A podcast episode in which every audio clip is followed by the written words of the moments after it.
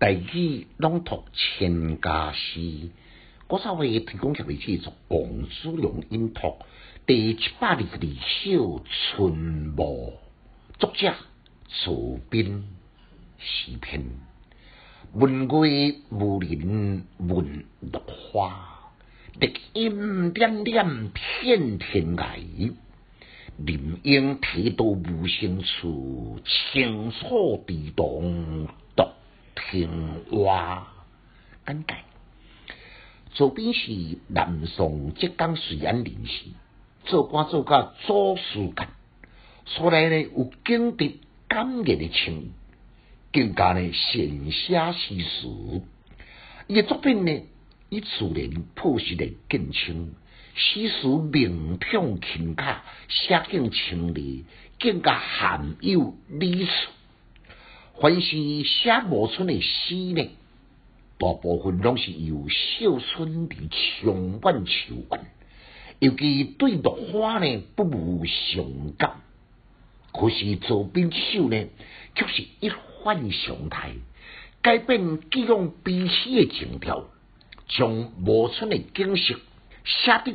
格外开朗，对即将失去的春光未搁再留恋，因为呢，伊将初夏另外一种景象来代替，所以对落花呢，伊未去玩笑，因落花有绿荫林布的清凉，因此呢更加有朝江啦水家来交替，这四种的景象，这个无准是同时存在，作者。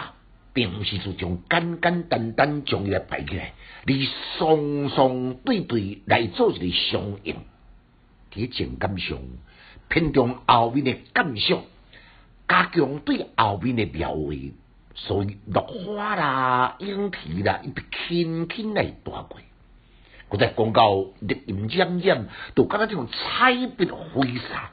将整个景点呢描绘得甲葱翠欲滴，青草地动，就江水家甲种淡雷共振，令人感觉伤心盈满。这种将自然生态通对家己感情诶洗涤，全部来突出，别有一番诶风味以外呢，更加做你大自然新生的景物，充满活力。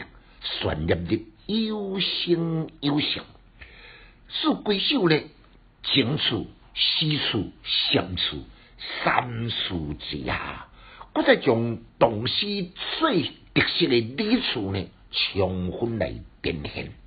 来，咱我再来复诵一遍：问月无人问落花，点点点片天来。